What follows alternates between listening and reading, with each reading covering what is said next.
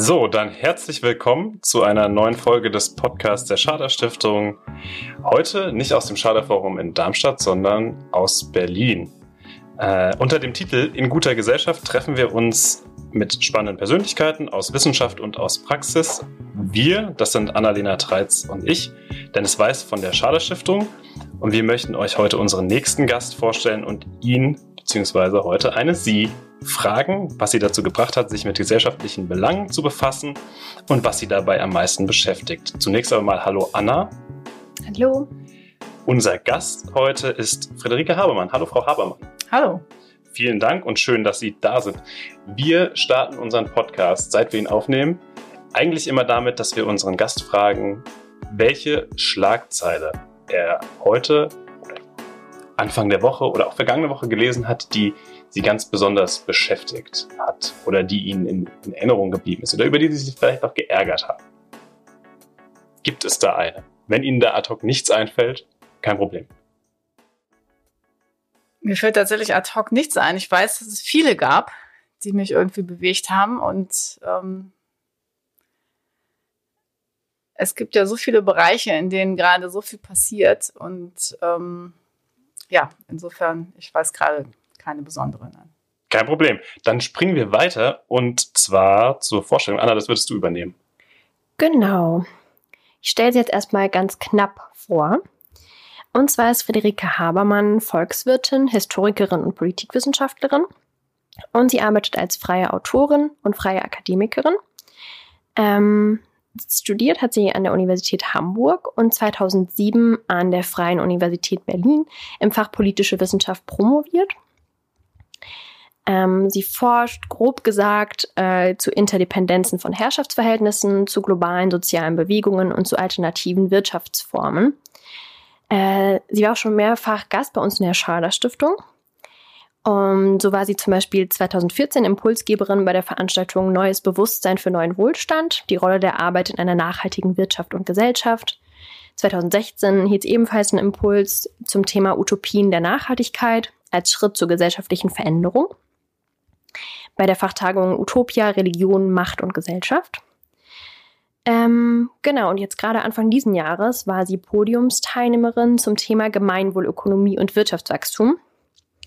Da haben wir uns zum letzten Mal getroffen. Genau, jetzt würde ich erstmal rückfragen, stimmt das alles? Würden Sie sich irgendwie anders vorstellen? Wie stellen Sie sich gerne vor? Ich freue mich immer, wenn ich vorgestellt werde, weil es ja immer andere Akzente reinbringt. Und ich bin mit allem sehr einverstanden, was Sie gesagt haben. Cool, haben wir Glück gehabt. Genau, was ich jetzt nochmal rückfragen würde, weil ich jetzt erstmal nur so ja, viele akademische Stationen und so weiter abgeklopft habe, wenn man so ein bisschen über sie recherchiert, merkt man auch, dass sie schon relativ früh politisch aktiv waren. Zum Beispiel schon Ende der 80er Jahre als Bundesschülersprecherin. Was hat sie dazu gebracht? Oh, ich habe mich hochgearbeitet. ähm, ich habe wirklich ähm, in der neunten Klasse angefangen, ähm, dass ich dachte, ich will auf die, äh, damals gab es die Bundesebene noch nicht, aber ich wollte nicht nur in meiner Schule Schülerin, Sprecherin sein, sondern mich hat immer die politischere Ebene interessiert. Und deshalb habe ich in der neunten Klasse mich als Schulsprecherin erstmal beworben, was ein völliges No-Go war eigentlich. Niemand aus der Mittelstufe hat sich sonst früher beworben. Und es ist dann auch äh, der andere geworden, der sehr revolutionäre Sachen gesagt hat, während ich sehr schulbezogene Sachen gesagt hatte erstmal. Aber von den revolutionären Sachen ist, glaube ich, auch nicht so umgesetzt worden. Und ähm, dann bin ich auf die Bezirksschulebene gegangen und von da auf die Landesschulebene und dann auf die Bundes Schulebene. Ja. Waren Sie denn später nochmal Schül Schülersprecherin? Nee, war ich nicht mehr, hatte mich dann. Okay. Da haben Sie sich nicht, nicht mehr beworben. Das heißt, das war Nein. abgehakt nach der neunten Klasse. Okay. Aber politisch aktiv war ich ja tatsächlich vorher schon, auch in sozialen Bewegungen. Also ich bin jetzt glatte, ach, nicht 80, nee, aber 40 Jahre politisch aktiv. Okay, das heißt vor der neunten Klasse schon. Also in der, in der frühen Jugend sogar schon Ja, also Würden Sie sagen, das ist mhm. was, was in den 80ern ähm, weiter verbreitet war und jetzt wiederkommt? Auf jeden Fall, ja. Mhm. Obwohl ich sozusagen auch schon hinterherhing und es so hieß, in meinem Alter ist da niemand mehr politisch, aber allein, dass man das damals gesagt hat ähm, über Jugendliche, zeigt ja, was es für eine Zeit war eigentlich, woraus davon ausgegangen worden ist, nämlich dass eigentlich davor es normal war, dass junge Jugendliche auch politisch waren und bei mir, in meinem Jahrgang war es dann eigentlich nicht mehr so. Aber ich bin 1980, würde ich sagen, bin ich eben auf die ersten Anti-Atom-Demonstrationen und so gegangen. Okay, also damit begann es auch mit Anti-Atomkraft und das war das, was sie politisiert hat in der früheren Jugend zunächst einmal. Umwelt- und Friedensbewegung oder gab es da noch andere Punkte? Und wie ging es dann weiter und wie, weil wir rücken ja dann in die 90er raus und in ihren Aktivismus, der dann Richtung eher Weltwirtschaftssystem ging, das spielte vorher noch keine Rolle. Also im Grunde war ich politisiert, bevor ich in die Schule gegangen bin, weil meine Mutter, die zwar Hausfrau war, aber ähm, eben sehr politischen Blick auf die Welt hatte, was wahrscheinlich mit ihrer eigenen Geschichte zu tun hatte, als mit zwölf geflüchtet, vorher mit vier aus Afrika äh, nach Pommern kommt. Also sie hatte zweimal völlig ihr Lebensumfeld verändert und ich glaube, das hat äh, natürlich sie sie hat zur Querdenkerin damals auch gemacht und gleichzeitig war sie eben völlig in dieses Hausfrauenmodell äh, eingezwängt, so dass sie ähm, das nicht leben konnte. Aber ähm, ja, ich eigentlich von mich daran erinnere, wie ich eigentlich vor der Schule äh, schon fast von allen Themen berührt war. Und manchmal sage ich auch, das, was mich am meisten bewegt hat, war der Hunger im globalen Süden. Ähm, Wobei es vielleicht auch nicht stimmt. Es waren, glaube ich, viele Themen tatsächlich, die sehr präsent waren für mich, aber so die globale Ebene war für mich schon auch immer dabei.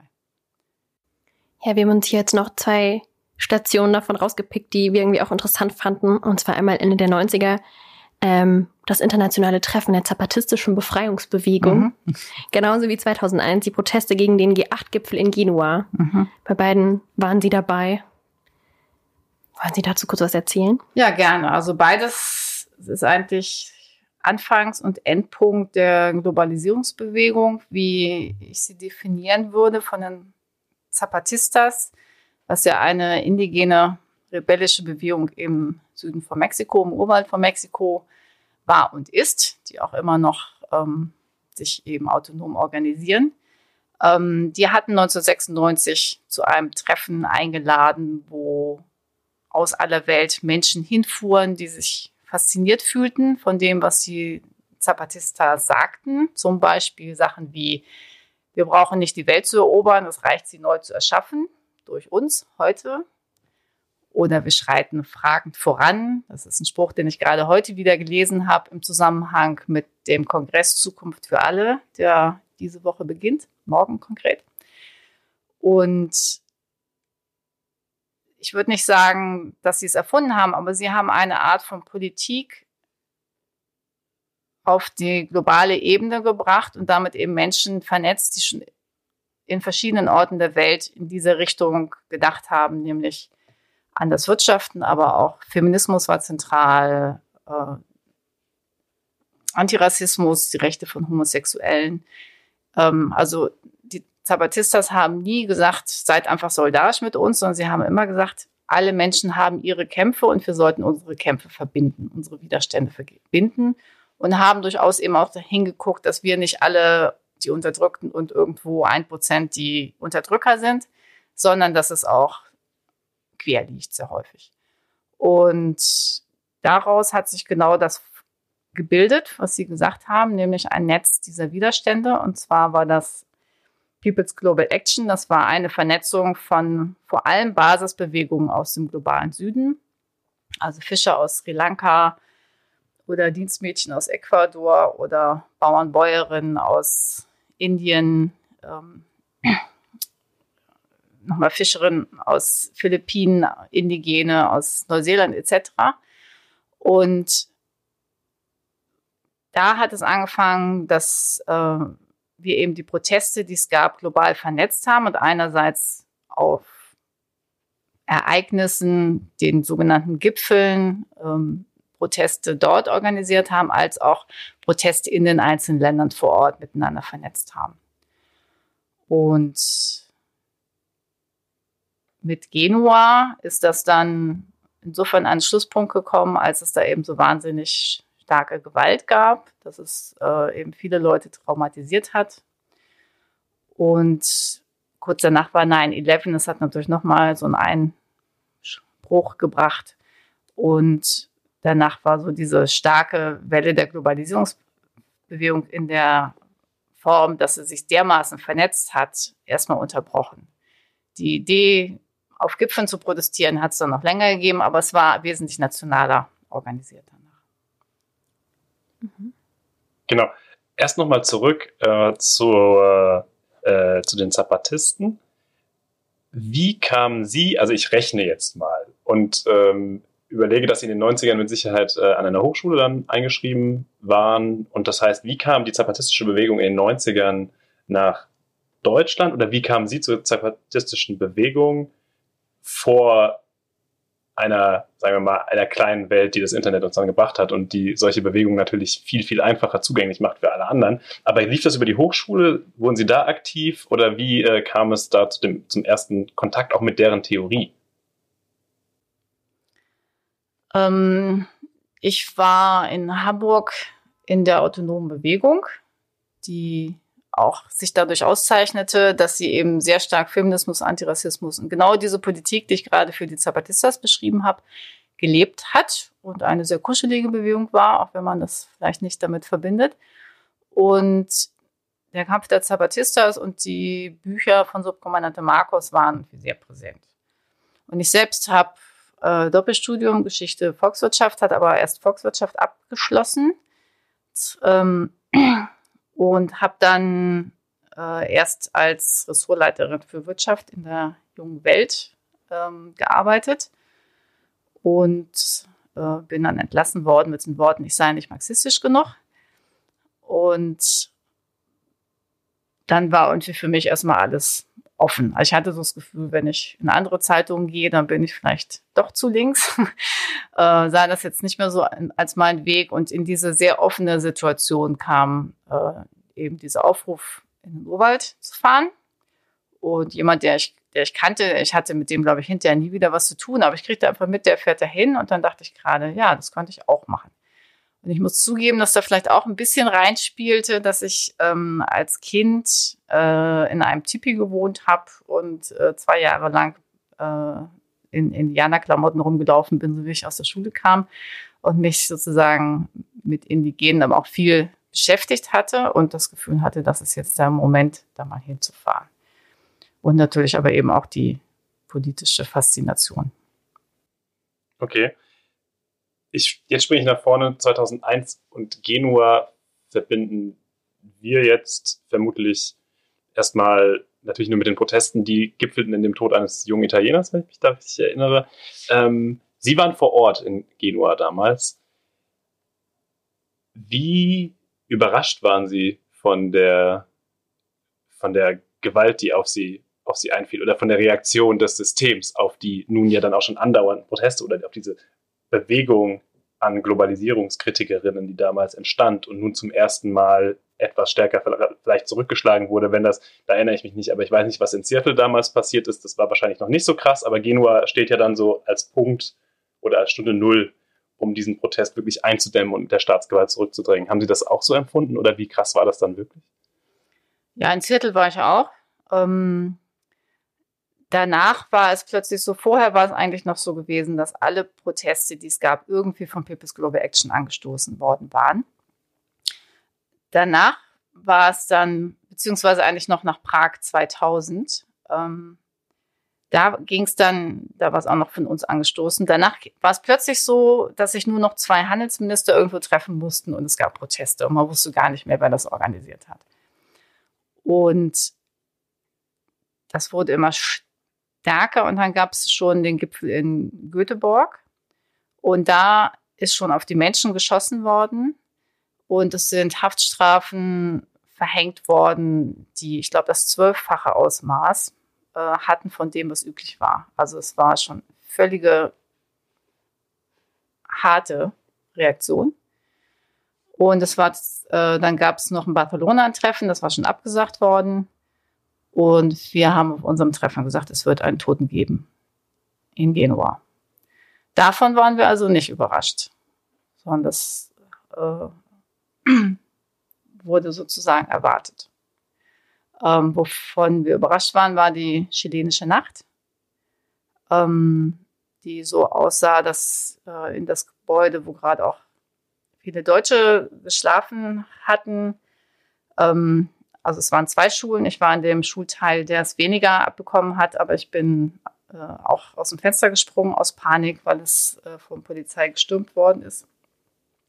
Und es war vorher schon bei der Demonstration von 200.000 Menschen so gewesen, dass es äh, wirklich zu, ähm, dass die Menschen mitgenommen worden sind und gefoltert worden sind. Ähm, Gibt es viele Berichte drüber und ähm, ich hatte totales Glück und konnte mich unter dieser Schule verstecken. Also es war wirklich so, die kamen, ich wusste nur, ich muss raus. Ich sah einen 60-jährigen Freund von mir aus dem Fenster springen. Ich dachte, wenn der es kann, kann ich auch. Ich dachte, ich bin im ersten Stock, aber es war dann doch nur Hochparterre. Und als wir unten standen, sagte Olivier, ja, wir müssen hier weg. Und ich dachte, es geht nicht, das ist ja klar, wir sind umstellt. Wir brauchen jetzt ein Loch unters Haus. Und ich habe so durchgedacht und da war das Loch. Es war irgendwie ein Gang, der einfach quer mitten, man konnte durchkriechen, einmal durchs Haus ging. Und da sind wir rein und dann dachte ich noch, ja, wenn jetzt jemand reinleuchtet, dann sieht er uns und dann, wir brauchen noch was. Und dann äh, sind wir beide irgendwie auch so eine Ecke, in die man sich so reinkriechen konnte. Und drinnen haben wir dann kapiert, weil von außen eben gerüttelt wurde und klar war, dass da die äh, Polizei ist. Ähm, wir sind genau in dem Schrank, vor dem meine Schlafmatte lag. Äh, es war so eine Sporthalle. Und ähm, in der Nacht äh, ist es eben passiert, dass im anderen Gebäude, und wir wussten natürlich nicht, dass es dann hauptsächlich im anderen Gebäude war, die Leute so geschlagen worden sind, dass sie teilweise dachten, der Mensch neben ihnen ist tot, mit vielen gebrochenen äh, Beinen, Armen. Ähm, wir haben immer nur die Mörderrufe gehört, weil die Leute auch dachten, Leute sind tot. Ähm, und danach sind die Leute auch noch im Krankenhaus und Gefängnis weitergefoltert worden. Das äh, ist eine Dimension, die wir hier nicht kannten. Eine der Schlagzeilen oder Artikel, die mich in den letzten Tagen bewegt hat, um das nachzuholen, äh, die Berichte von einer Antifa-Demo in Rheinland-Pfalz, wo es auch äh, in der Zeitungsartikel hieß, ähm, dass die Polizei Menschen, so wie sie aus dem Bahnhof kamen, in einen Tunnel gesteckt hat und von beiden Seiten so raufgeprügelt hat, dass die äh, selbst die Polizisten, die dazwischen standen, Panik gekriegt haben. Ähm, sowas erwartet man in Deutschland nicht. Und wir kannten das in Genua halt auch nicht. Und das war natürlich eben auch ein Grund, weshalb viele dann, gerade weil es unberechenbar geworden war, ähm, also sonst ist es ja vielleicht so, man kann in die erste Reihe gehen, man kann etwas machen, man kann so selbst einschätzen. Und es war ganz gezielt auf die Schlafenden gegangen worden, ähm, um eben genau dieses Gefühl zu nehmen. Man kann irgendwie einschätzen, so wie man auch nur auf den Protest geht, was einem passiert. Zwei, zwei kurze Nachträge zu dem, was hier gerade passiert ist, als Frau Habermann davon berichtet hat. Natürlich haben Anna und ich bei der Schilderung dieser Flucht erstmal ein bisschen ähm, gelächelt, weil es sich so spielerisch anhört. Aber es ist natürlich dann erstmal eine Verfolgung und das ist äh, Panik und das ist eine Riesenangst. Und ähm, das kann man sich gar nicht mehr vorstellen, wie das damals abgelaufen ist. Und zu dem, was Sie gerade sagten, ähm, aus Rheinland-Pfalz zur Antifa, das ist natürlich auch per Video dokumentiert, wie Polizisten von beiden Seiten den, diesen Tunnel abriegeln und immer weitere Schritte drauf machen und Pfefferspray in, die, in diese Reihen sprühen und da zumindest was das Videomaterial anbietet, erstmal als Aggressoren und Aggressorinnen auftreten. Ne? Also das ist jetzt wirklich vor kurzem, das ist nachzusehen. Ähm, wir springen mal einen Schritt weiter zu etwas Freundlicherem. Ja, ist jetzt extrem schwierig, da eine Überleitung zu schaffen. Genau, aber was uns noch interessieren würde, eigentlich ähm, zur gleichen Zeit, 2000 bis 2003, wenn wir da richtig informiert sind, haben Sie im Lebensgarten Steierberg gelebt. Möchten Sie dazu noch kurz was sagen? Unseren Zuhörern erklären. Würde ich auch gerne mal wissen, wer das auf Wikipedia gesetzt hat. ich okay. jedenfalls nicht. Ähm, also so ein Detail, über das ich sonst nicht viel spreche, weil. Das müssen wir auch gar nicht tun, wenn sie nicht mögen. Ja, ist okay. Aber weil ich jetzt ähm, eigentlich einfach zu meiner Freundin und den Töchtern gezogen bin und ich zum Beispiel nie Mitglied im Lebensgarten war. Deshalb ist das so ein Teil, den ich jetzt nie äh, besonders hervorhebe. Aber er hat mich sicherlich schon geprägt, weil danach habe ich nie wieder anders als in großen Kommunen und Gemeinschaften gelebt, auch wenn wir da eher so kleinfamilienmäßig waren und ich eine sehr schöne Zeit da hatte. Also das auf jeden Fall. Okay, Sie haben nie wieder anders gelebt. Das bedeutet? Insofern äh, direkt danach nochmal ganz kurz, aber im Prinzip bin ich äh, danach dann auf äh, in ein anderes, ähnlich großes Projekt in Brandenburg gezogen und inzwischen bin ich noch in einem weiteren Projekt wieder in Niedersachsen, aber woanders. Und jeweils eben sind das so Projekte, die diese Dorfcharakter haben, was ich eine sehr angenehme Form finde. Mhm, okay. Ja, dann springen wir doch jetzt vielleicht ähm, weiter zur Economy. Economy. Ja, wir, haben viel, wir haben viel geübt. genau, Sie haben 2016 ein Buch veröffentlicht, das heißt Economy, Umkehr für die Zuhörerinnen, Umkehr mit Care, dem englischen Care, C-A-R-E, äh, zum Miteinander. Ähm, wir haben schon angesprochen, dass ähm, alternative Wirtschaftsformen ähm, schon immer irgendwie in ihrer Vita auch eine Rolle spielen wir fragen uns jetzt erstmal ganz basal, was heißt bedürfnisorientiertes Wirtschaften? Wie sollten wir Ihrer Meinung nach anders wirtschaften? Na, marktbasiertes Wirtschaften heißt ja immer, Ressourcen gehen dahin, wo das Geld ist und nicht dahin, wo die Bedürfnisse sind. Das ist der Grund, warum auch heute an die, also an diesem Tag, was haben wir heute? Irgendein Dienstag. 27. August. 27. August. August. Ja. ähm, zigtausende Menschen, Zahlen gehen bis an die 100.000 hoch, Menschen verhungern. Ganz einfach deshalb, weil Lebensmittel irgendwo hingehen, wo sie hinterher weggeschmissen werden oder wo sie einfach zurückgehalten werden, um den Preis zu halten, aber nicht da, um Not zu lindern. Und ein Wirtschaften, das da ansetzt, ist bedürfnisorientiertes Wirtschaften. Hm. Ähm, was bedeutet Besitz statt Eigentum? Eigentum ist tatsächlich ein sehr junges Konzept, das eigentlich erst vor 300 Jahren versucht wurde ähm, zu legitimieren, im Grunde auch nicht ist, aber muss ich jetzt nicht ausführen. Davor war die Vorstellung, alles ist von Gott zur Verfügung gestellt. Und selbst wenn jemand eine Burg im Mittelalter besessen hat, dann war sie ein Lehnswesen im Grunde, also zur Verfügung gestellt. Er hatte nicht das Recht, es zu zerstören diese Vorstellung, dass Eigentum etwas ist, das man auch zerstören kann im Zweifel, ist eigentlich aus der römischen Sklavenhaltergesellschaft und dann Ende des Mittelalters in die europäischen Machtverhältnisse übernommen worden, sage ich jetzt mal. Besitz und Eigentum ist eine Unterscheidung, die das ganz gut beschreiben kann. In Deutschen haben wir diese Möglichkeit im Gesetzbuch. Im Alltag geht es immer durcheinander. Aber laut Gesetzbuch ist Eigentum eben ein rechtliches Verhältnis und Besitz sagt einfach nur, ob ich es gerade benutze. Und wenn ich jetzt im Englischen versuchen würde, das zu übersetzen, hat eine Australierin mir mal damit geholfen, dass sie gesagt hat, eigentlich ist dann, was du mit Eigentum, was nicht mehr Besitz ist, meinst, Surplus Property, also überflüssiger Besitz. Weil es das ist, was zwar rechtlich meins ist, aber was ich gar nicht mehr brauche und benutze. Und dass es mir nur nicht im Weg rumsteht, der einzige Nutzen, den ich davon habe, ist, dass andere es brauchen und ich sie deshalb zwingen kann, mir dafür Geld zu geben. Wäre dann Ihr Auto Surplus Property in dem Moment, in dem Sie es nicht fahren? Also ich würde unter heutigen Bedingungen ganz klar sagen, es ist Besitz, weil es normal ist in dieser Gesellschaft, dass Menschen ein Auto haben. Ähm, wenn wir jetzt in der idealeren Gesellschaft alles so organisiert hätten, dass es normal ist, mit öffentlichen Verkehrsmitteln zu fahren, dann würde man vielleicht sagen, äh, es, äh, Autos sollten kein Privatbesitz sein, sondern sollten nochmal anders geteilt und anders genutzt werden oder so. Es gibt, man kann deshalb nicht unabhängig von einer gesellschaftlichen, historischen Situation unbedingt sagen, äh, das sollte noch Besitz sein, sollte nicht ich finde, vieles in der heutigen Gesellschaft kann erstmal die Person selber entscheiden, ob das eigentlich, ob sie das sitzt oder nicht. Zum, ähm, Aber letztlich hat es natürlich schon auch was damit zu tun, wie viele Ressourcen sind vorhanden in einer Gesellschaft.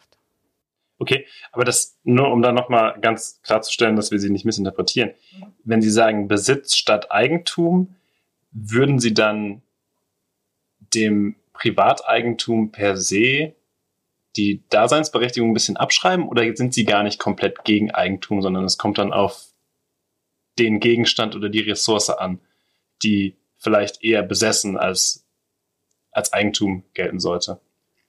Na, ich bin für Besitzrechte. Okay.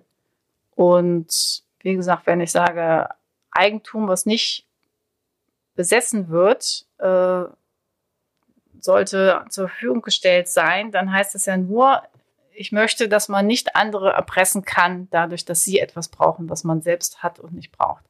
In der gegenwärtigen Gesellschaft ist es natürlich so, wenn man jetzt noch eine Wohnung oder noch ein Haus hat und sagt, das ist meine Altersversicherung, ist das natürlich verständlich, weil wir eben in diesen Zwängen leben. Aber in einer, äh, sozusagen, wenn alle Menschen, alles danach organisiert wäre, dann bräuchten wir halt diese Eigentumsrechte nicht.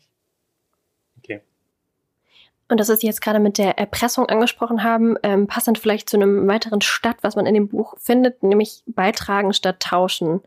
Also das, was dann quasi gesellschaftlich und zur Verfügung gestellt wird, äh, zur Verfügung steht, soll beigetragen und für alle zugänglich sein, wenn ich das richtig verstehe.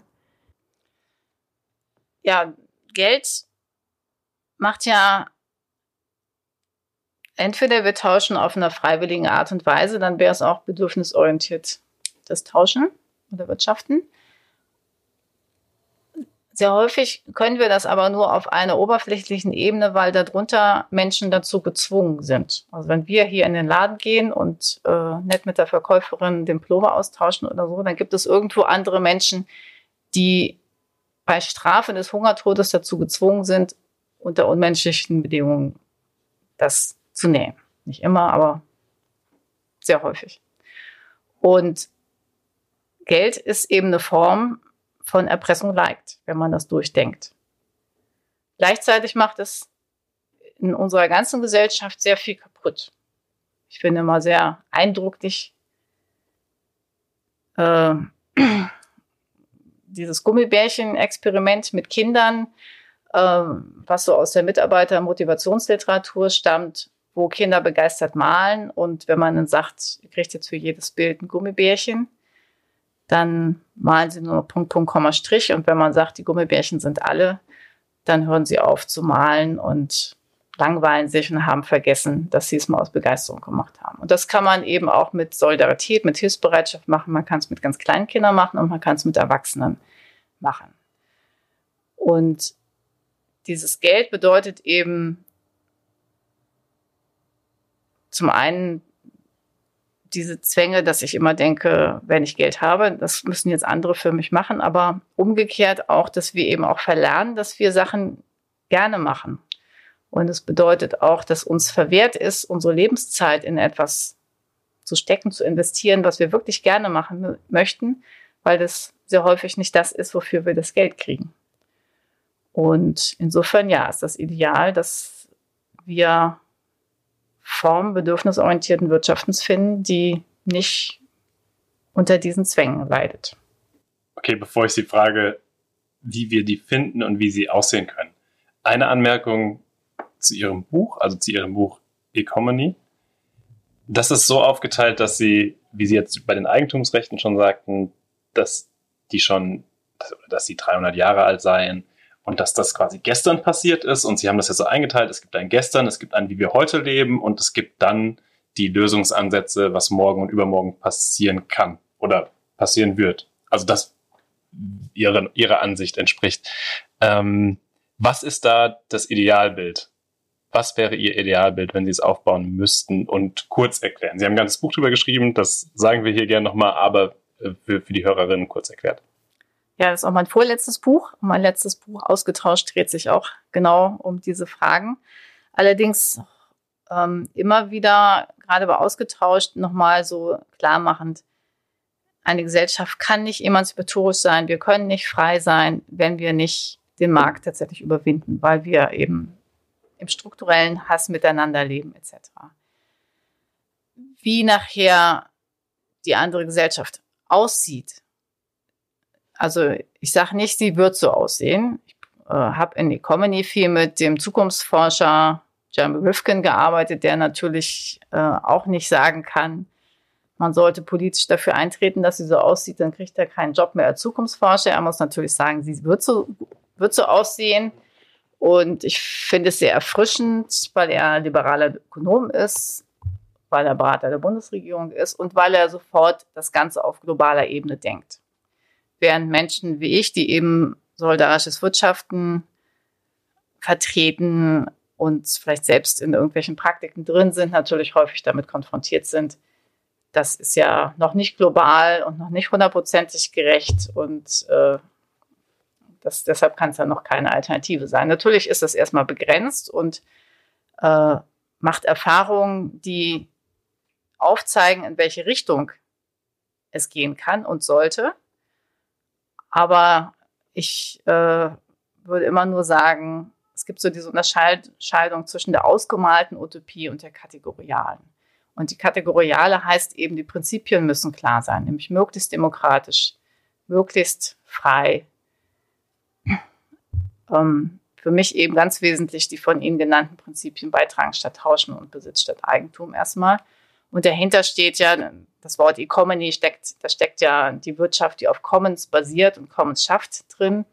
Ähm, Commons ist eben eigentlich das alte Wort, was es vor Eigentum gab ähm, und ist aber eben auch das gemeinschaftliche Entscheiden über Ressourcen, was eben okay. in Zukunft weist. Wie stehen Sie zu gelebten Utopien, Utopien ähm, in, der, in der Wirtschaft oder zu Wirtschaftsformen, die existieren und die im Einklang mit dem oder mit den Faktoren stehen, die Sie gerade genannt haben und von mir aus auch noch mit, mit der Natur. Und da blicke ich vor allem auf äh, Lateinamerika zum Beispiel. Das hatten Sie ja auch, also da haben Sie ja weiterhin auch vermutlich ein hohes Interesse dran. Und da gibt es ja durchaus Formen in kleineren Gruppen, also ich denke an Buen Vivir oder so, die funktionieren. Ähm, gibt es da Sachen, die man sich abgucken kann oder liegt es einfach so weit weg und äh, ist einfach schwer umzusetzen für den, ich sag, globalen Norden, in Anführungszeichen? Ähm, also wenn wir hier über Postwachstum oder ähnliches reden, finde ich es immer wieder wichtig zu sagen, wir haben Postwachstum vom globalen Süden gelernt. Die Diskussion des Post-Development, also wie kann man einen anderen Entwicklungsweg gehen als der Westen, ist eigentlich das, was hier von Wolfgang Sachs in den 90ern rübergeholt wurde und was dann die Grundlage bildet für unsere Gedanken. Das finde ich immer wichtig, wenn es damit so eine Haltung vermieden werden kann von, wir sind jetzt schon ausgewachsen, jetzt äh, wachsen die noch und die wissen noch nicht und jetzt müssen wir denen das nochmal erklären. Ähm, es gibt ganz, ganz viel Wissen, aber es gibt natürlich auch nicht die indigenen Strukturen, die in den letzten 500 Jahren nicht vom Kapitalismus berührt worden wären. Insofern würde ich gar nicht zustimmen, dass es da die kleinen perfekten Enklaven gibt, sondern genau wie hier gibt es immer Halbinseln gegen den Strom, also Menschen, die was anderes versuchen versuchen, Räume anderer Selbstverständlichkeit aufzubauen, was eben auch nicht die perfekte Insel mit noch ein paar Bezügen zur normalen Welt sein muss, sondern was eben zwischen allen Menschen eigentlich entstehen kann, dass man sagt, wir haben eine Selbstverständlichkeit zwischen uns, die es uns erlaubt, eben anders zu handeln, als es vielleicht von uns erwartet wird. Und damit eben auch Veränderungen in die Welt zu bringen und damit uns auch wieder zu erlauben, uns zu verändern und so weiter Veränderung in die Welt zu bringen. Und äh, in Lateinamerika, ähm, ja, meine, mein erstes Buch mit Uli Brandt und anderen zusammen gegenüber Chiapas, mein zweites gegenüber Argentinien und die alternative Wirtschaft nach dem Finanzcrash 2001. Ähm, da gibt es natürlich äh, viele tolle Ansätze, aber ich sehe nichts, und es ist auch noch mal stärker von indigenen, gerade im indigenen Widerstand gegen die Zerstörung von natürlichen Commons passiert gerade auch sehr viel und das äh, sehr viel Wissen, aber letztendlich äh, ist es eben, sind es auch Halbinseln gegen den Strom. Genau, was ich daran ganz interessant finde, ist das ja häufig für Menschen, die was anderes versuchen, die meinetwegen irgendwie äh, Projekte solidarischen Wirtschaftens versuchen, versuchen, ohne Geld zu leben und so weiter und so fort, ja häufig aus, als Aussteigerinnen und Aussteiger betitelt werden. Was ja irgendwie meiner Wahrnehmung nach so ein bisschen impliziert, dass es nicht die Gesellschaft ist, die gesamte Gesellschaft, die sich irgendwie in eine Richtung wandelt, sondern dass es eben Menschen gibt, die sagen, da machen wir jetzt nicht mehr mit und das finde ich irgendwie ein ganz interessantes Spannungsfeld, weil wo kommt es dann wieder zusammen oder will es überhaupt zusammenkommen und so weiter? Wissen Sie, was ich meine? Stimmt, jetzt wo Sie es sagen, mit der Schader Stiftung war ich auch eingeladen zu einem Statement aus Blick der Aussteigerin.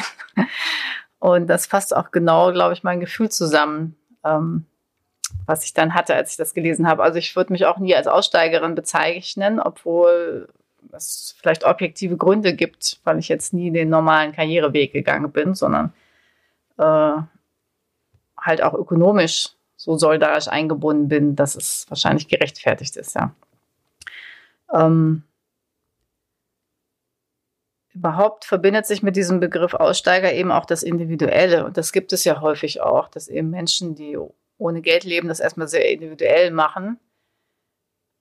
Das kann man tun. Das finde ich auch immer wieder wertvoll als Erfahrung, das auch anderen als Möglichkeit, dass man eben jetzt nicht so von Konsum abhängig ist oder so nahe zu bringen. Aber ähm, wichtig finde ich schon auch den Blick, dass wir uns gegenseitig brauchen, um wirkliche Veränderung in die Welt zu bringen, weil wir ansonsten halt auch immer wieder in den in strukturellen Zwängen hängen bleiben. Je privilegierter wir in dieser Gesellschaft sind, desto weniger. Aber letztlich geht es ja darum, ähm, jetzt nicht nur zwischen Fleisch oder vegan oder vegetarisch zu unterscheiden, sondern eben dafür zu sorgen, äh, dass äh, die Mensa umgebaut wird oder ähm, eben das Versorgungssystem umgebaut wird. Und das kann man alles nicht alleine machen. Schritt zur privaten Frage, weil Sie es gerade angesprochen hatten, mit dem linearen Karriereweg auch. Wenn Sie vorgestellt, Sie sind freie Wissenschaftlerin ähm, was auch eine Entscheidung sein kann, eine freie Wissenschaftlerin zu bleiben. Wie das ist eine so Entscheidung, ja. Dieser, genau. Wieso dieser Weg? Ähm, also ich äh, habe diesen Begriff auch sehr bewusst gewählt und ähm, habe mal versucht, in Österreich das nachzuvollziehen, weil sich nämlich die vorher, ich weiß nicht, prekären oder so umbenannt haben. Und wie gab es da so einen nationalen Verband in freie WissenschaftlerInnen bei denen habe ich mal nachgeforscht, wo sie den Begriff eigentlich her hatten. Jedenfalls war er nicht vorher da. ähm, ich äh, hatte jetzt schon vielleicht mit Doppelstudium und dann äh, nach, nach meinem Job bei der Tageszeitung war ich dann vier Jahre lang eben wirklich äh, beim, mit dem Aufbau der Globalisierungsbewegung beschäftigt. Danach hatte ich ein Stipendium, dann das nächste Stipendium. Also es war jetzt schon alles nicht so ganz linear. Und als ich dann auch mal meine Dissertation fertig hatte, ähm, hatte ich dann schon gedacht, ich bewerbe mich jetzt irgendwo und habe das dann auch auf zwei, drei Jobs gemacht. Ähm, bin an so Fragen gescheitert, wie wenn Sie sich zwischen Ihrem Job bei uns und Ihrem Aktivismus entscheiden müssen, wofür würden Sie sich entscheiden? da habe ich nicht gezögert. Ähm, und habe dann gemerkt, dass ich immer erleichtert war, wenn die Absage kam. Und dann habe ich gemerkt, dass ich ja im Grunde seit Jahren schon mich so finanziert habe, dass ich eben eigentlich das gemacht habe, was ich wichtig fand und davon habe leben können. Und dann habe ich beschlossen, diesen Status nie wieder in Frage zu stellen. Und ja, habe dann eben bewusst diesen Ausdruck Freiwissenschaftler in, für mich damals in die Welt gebracht, weil ich ihn vorher nicht kannte um deutlich zu machen, äh, ich muss niemand mitleidig angucken, wenn ich sage, ich bin freie Wissenschaftlerin. Das ist mein Traumberuf. Daran würde ich ganz kurz gerne nochmal anknüpfen. Wenn jetzt einer unserer Zuhörerinnen denkt, wie kann denn ich auch das tun, was mir wichtig ist und was ich tun will und trotzdem mich gut finanzieren und gut leben? Das ist ja vielleicht doch auch nicht so das Einfachste der Welt. Hm. Ja, sicherlich. Ähm, für mich ist es eben möglich, weil ich eben so solidarisch eingebunden bin. Das heißt, in Projekten lebe, in denen ich keine äh, Miete zahle, ähm, wesentlich von geretteten Lebensmitteln mich ernähre, meine Klamotten aus Umsonstläden habe, ähm, etc. Das heißt, ich habe einfach wirklich sehr wenig Ausgaben. Und ähm, ansonsten, wenn ich nach Honorar gefragt werde, ich sage immer, ich habe mich schon entschieden, ich komme innerlich motiviert. Ähm, ich finanziere mich aber über sowas und ich ärgere mich, wenn jemand anders dafür Geld kriegt oder mehr Geld kriegt, der oder die darauf besteht. Und das funktioniert sehr gut. Wenn Sie jetzt sagen, Sie retten, äh, Sie retten sich von oder vor Lebensmitteln, Quatsch. Sie ernähren sich von geretteten Lebensmitteln. Die Entscheidung vergangene Woche, vergangene Woche, mhm. diese Woche, vergangene Woche mhm. vom Bundesgerichtshof, dass das Dumpstern weiterhin illegal bleiben wird. Mhm. Wieso? Äh, wieso? Ja, die haben ja sehr eindeutig gesagt, ähm, das ist eine Sache des Gesetzgebers, das überschreitet ihre Kompetenzen, das als straffrei äh, zu, zu, beurteilen. Ähm, und insofern ist jetzt die Frage, ob es der Gesetzgeber den Ball aufnimmt oder nicht. Ja. Was wird er tun? Ich weiß es nicht. Äh, in Frankreich gibt es ja die, das Gesetz schon länger, dass große Supermärkte das abgeben müssen. Und nach meiner Erfahrung ist es inzwischen auch relativ einfach geworden, ähm, äh, Kooperationen, die irgendwie auf Foodsharing hinauslaufen, äh, mit Supermärkten abzuschließen. Okay. Weil genau da wären wir ja wieder bei dem, bei Ihrem Statement eingangs, dass Ressourcen überhaupt nicht dort ankommen, wo der Bedarf besteht und dann hier noch vernichtet und genau. weggeschmissen werden. Ähm, Nochmal zur freien Wissenschaftlerin. So, Sie sind als freie Wissenschaftlerin auch in der Praxis aktiv und mit Praxis meine ich jetzt äh, als Aktivistin für eine andere Wirtschaftsform. Jetzt stellt sich mir die Frage, oder ich würde sie jetzt als aktivistische Wissenschaftlerin bezeichnen vielleicht, oder als Wissenschaftsaktivistin. Ähm, gibt es eine Diskrepanz zwischen ähm, dem, was sie wissenschaftlich erarbeiten und veröffentlichen und dem, äh, was sie dann aktiv und politisch vertreten? Das heißt, ist die Wissenschaft dann noch objektiv genug, wenn Sie auch als Aktivistin ähm, tätig werden? Oder sehen Sie da eine, sehen Sie da ein Problem? Ich sehe definitiv kein Problem, weil es ist ja nicht so, dass äh, sogenannter Mainstream-Theorien, äh, wir sind ja, also auch Wirtschaftswissenschaften, gibt sich ja gern den Anstrich, als sei es eine Naturwissenschaft. Aber es ist ja ganz eindeutig, ein Wirtschaftsmodell, was nicht zufällig mit der Neoklassik direkt nach der Veröffentlichung von Marx Kapital äh, groß gemacht worden ist. An drei verschiedenen Stellen wird es plötzlich äh, neu generiert, der Ansatz der Neoklassik, den es im Grunde auch schon vorher gegeben hatte, mit der Grenznutzentheorie und ähm, damit eben eine Sichtweise, die einfach äh, bestimmte Dinge gar nicht mehr in den Blick nehmen kann. Und das ist ja nicht neutral, ähm, sondern es geht ja immer darum, verschiedene Theorien zu kennen und zu sagen, welche ist mir nützlich, für was. Und ähm, wenn, ja, also es ist bestimmt nicht äh, neutral, wenn ich eine Wirtschaftstheorie habe, die sagt, ich kann leider nichts dazu sagen, ob der Dollar jetzt äh, beim Milliardär mehr Nutzen der zusätzliche Dollar beim Milliardär ist äh, als beim Armen. Zwar hat er irgendwie, sollte man davon ausgehen, dass der Grenznutzen beim Armen wesentlich größer ist, aber ich kann ja nicht in ihn reingucken, was für psychische Kosten er hat, zum Beispiel, wenn er jetzt den Dollar dem Armen geben muss oder solche Sachen. Und deshalb kommt diese Theorie dann zu dem Schluss, man kann es einfach nicht vergleichen und deshalb können wir da leider gar nichts zu sagen. da gibt es dann so viele Beispiele und ähm, insofern muss man die Frage jeder Person, die mit jeder Theorie arbeitet, ähm, stellen und nicht nur Leuten, die mit emanzipatorischen Theorien arbeiten. Das heißt aber auch, die Wissenschaft ist für, für Sie erstmal Wissensbasis für alles weitere, was dann auch politischer Aktivismus ist. Ja, also ich finde es sehr erhellend, mit Theorien zu arbeiten, weil sie immer wieder unterschiedliche Perspektiven einnehmen und beleuchten können. Ich bin in meinem Kopf irgendwie noch so ein bisschen auch bei für mich schwierigen Fragen, die für Sie aber auch vielleicht ganz basal sind. Ähm, wenn wir uns jetzt erstmal einig sind, dass das Wirtschaftssystem, wie wir es gerade pflegen, nicht so das Beste ist, was wir vielleicht praktizieren können, dann kann man sich ja fragen, was tun wir da jetzt? Und da komme ich jetzt nochmal auf so diesen Gedanken von wegen Top-Down, Bottom-Up. Was ist da wichtig? Fangen wir irgendwie im Kleinen an und müssen wir irgendwie versuchen, das groß zu machen? Oder wie steht es um politische Entscheidungen? Sowas wie Weltwirtschaftsforum und so weiter, globale Ebene. Also was, was tun wir und auf welcher Ebene? Oder ist das alles ein Zusammenspiel? Also mich einmal interessieren, wie Sie das sehen. Also es gibt, glaube ich, keinen Grund, irgendeine Ebene nicht zu bespielen, weil wir haben nicht viel Zeit. Und wir sind gerade in einem wahrscheinlich historischen Zeitfenster, würde ich sagen. Und ähm, ich finde es super wichtig, im Kleinen anzufangen und miteinander anzufangen, weil da fängt Bewegung an. Da fängt Veränderung an, da wird das Neue in die Welt gebracht. Aber jede Möglichkeit, das auf eine höhere Ebene zu ziehen, ist natürlich auch sehr wesentlich und insofern sollte alles versucht werden.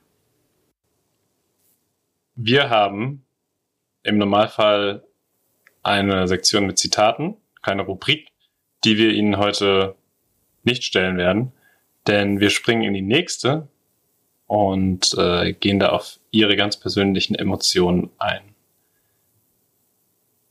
Was macht Ihnen zurzeit am meisten Angst? das Artensterben. Das ist aber nicht zur Zeit, das ist schon ein bisschen, also das macht Ihnen vermutlich schon länger größere Angst oder hat das zugenommen gerade? Ich habe jetzt zur Corona-Zeit einen Blog gemacht, ansteckendsolidarisch.de, wo ich nochmal so sehr viele Felder mir angeguckt habe. Eine Information, die ich eben in der Zeit erst mitbekommen habe, ist, dass es ähm, jedes Jahr in Deutschland eine Million Vögel weniger gibt. Die Zahl, dass es über 80 Prozent weniger Insekten gibt, in jedenfalls meiner Lebenszeit locker. Das weiß jetzt nicht genau, auf welches Jahr es sich bezieht.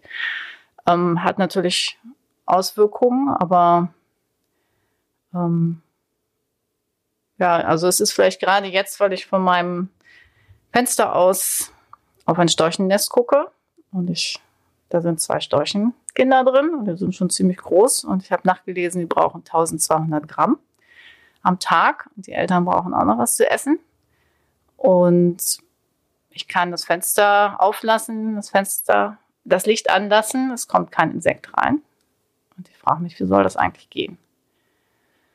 Ähm, wenn man sich die planetaren Grenzen anguckt, dann ist das Artensterben als dramatischer eingeschätzt als das Klima, der Klimawandel. Ähm, es hängt aber natürlich auch zusammen. Und ja, ich glaube, es geht natürlich ist das alles schon länger so und ich ähm, war auch vor über zehn Jahren schon bei den Klimaprotesten dabei. Aber irgendwie berührt es uns, kommt es ja doch näher an uns ran. Also hier in Brandenburg den Garten, den ich hatte, habe ich aufgegeben. Ähm, keine Chance mehr. und das ist ja schon was, was wirklich sehr spürbar ist. Und man muss ja fast dankbar sein, dass es auch spürbar wird, damit die Leute eben auch wirklich äh, aufwachen. Und es wachen ja auch gerade ganz viele auf. Und das macht ja auch dieses Zeitfenster aus.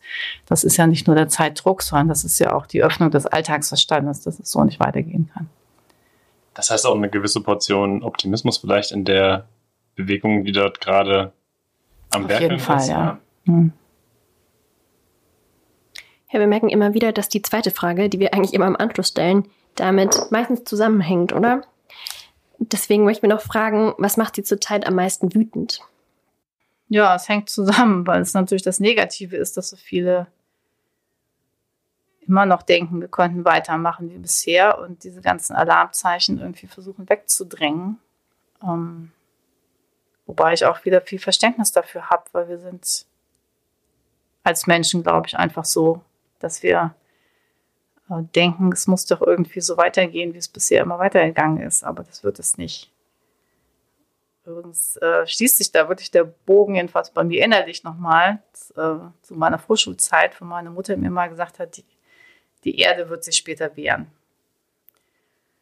Und äh, ja, ich habe das Gefühl, wir sind in der Zeit angekommen, sozusagen, wo sie. Jetzt kann Wut aber natürlich auch ein ganz guter Katalysator dafür sein, äh, oder auch positive Auswirkungen haben, aktiv zu werden. Denn dem Vernehmen nach sind die Schülerinnen, die äh, auf der Straße sind, oder nicht nur die Schülerinnen, auch die Wissenschaftlerinnen, äh, wütend und fordern Veränderungen. Also kann durchaus auch was bewirken in dem Handeln. Also deswegen ist dieser, dieser Anstoß an unsere erste Frage zur Angst zwar richtig, aber die zweite ist natürlich, da entsteht Wut und was kann man damit tun? Und das ist jetzt vielleicht so kanalisiert, dass es äh, eine etwas positivere Auswirkung hat, als nur die Angst davor, dass irgendwas nicht mehr sein wird.